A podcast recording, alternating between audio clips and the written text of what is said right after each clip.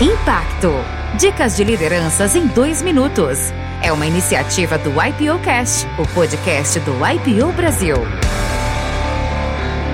Meu nome é Lars Heibel, eu tenho 51 anos, 33 anos de carreira e eu atuo hoje em alguns segmentos: mineração, produtos de consumo, mas basicamente o que eu gosto é mesmo de inovação. Minha primeira grande referência foi, sem dúvida, meu pai. Como empreendedor, como gestor, cidadão, foi a pessoa que mais me inspirou até hoje. Os livros que me influenciaram são vários, mas tem um livro que é o Good to Great, do Jim Collins, que é um clássico hoje, e não só ele, mas os livros que vieram na sequência, falando das características das empresas que perduraram, que perduram, das empresas que venceram, para mim sempre foi uma grande referência. Eu acho que assim, tem muito que aprender desse livro e dos livros que vieram depois. Um outro livro que me inspirou muito é o livro Chasing Stars, do Boris Groisberg, que é um professor russo de Harvard, um professor que trabalha muito com IPO, e eu acho que na questão questão de talentos, gestão de talentos é, sem dúvida nenhuma, a maior autoridade que eu conheço no assunto. O que eu aprendi com a vida, que me ajuda a liderar, liderança está relacionado a gente. Eu acho que se você gosta de gente, gosta de se relacionar, tem empatia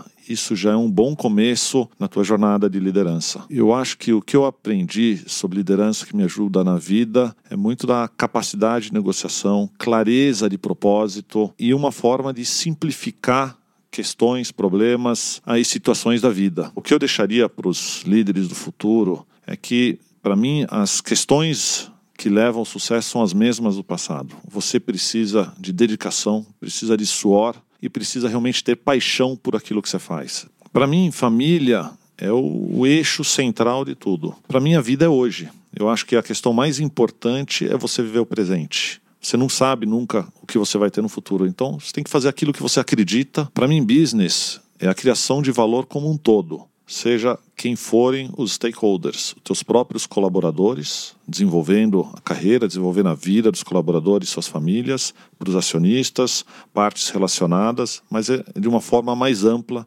geração de valor. Se você gostou dessas dicas, ouça a entrevista completa no IPO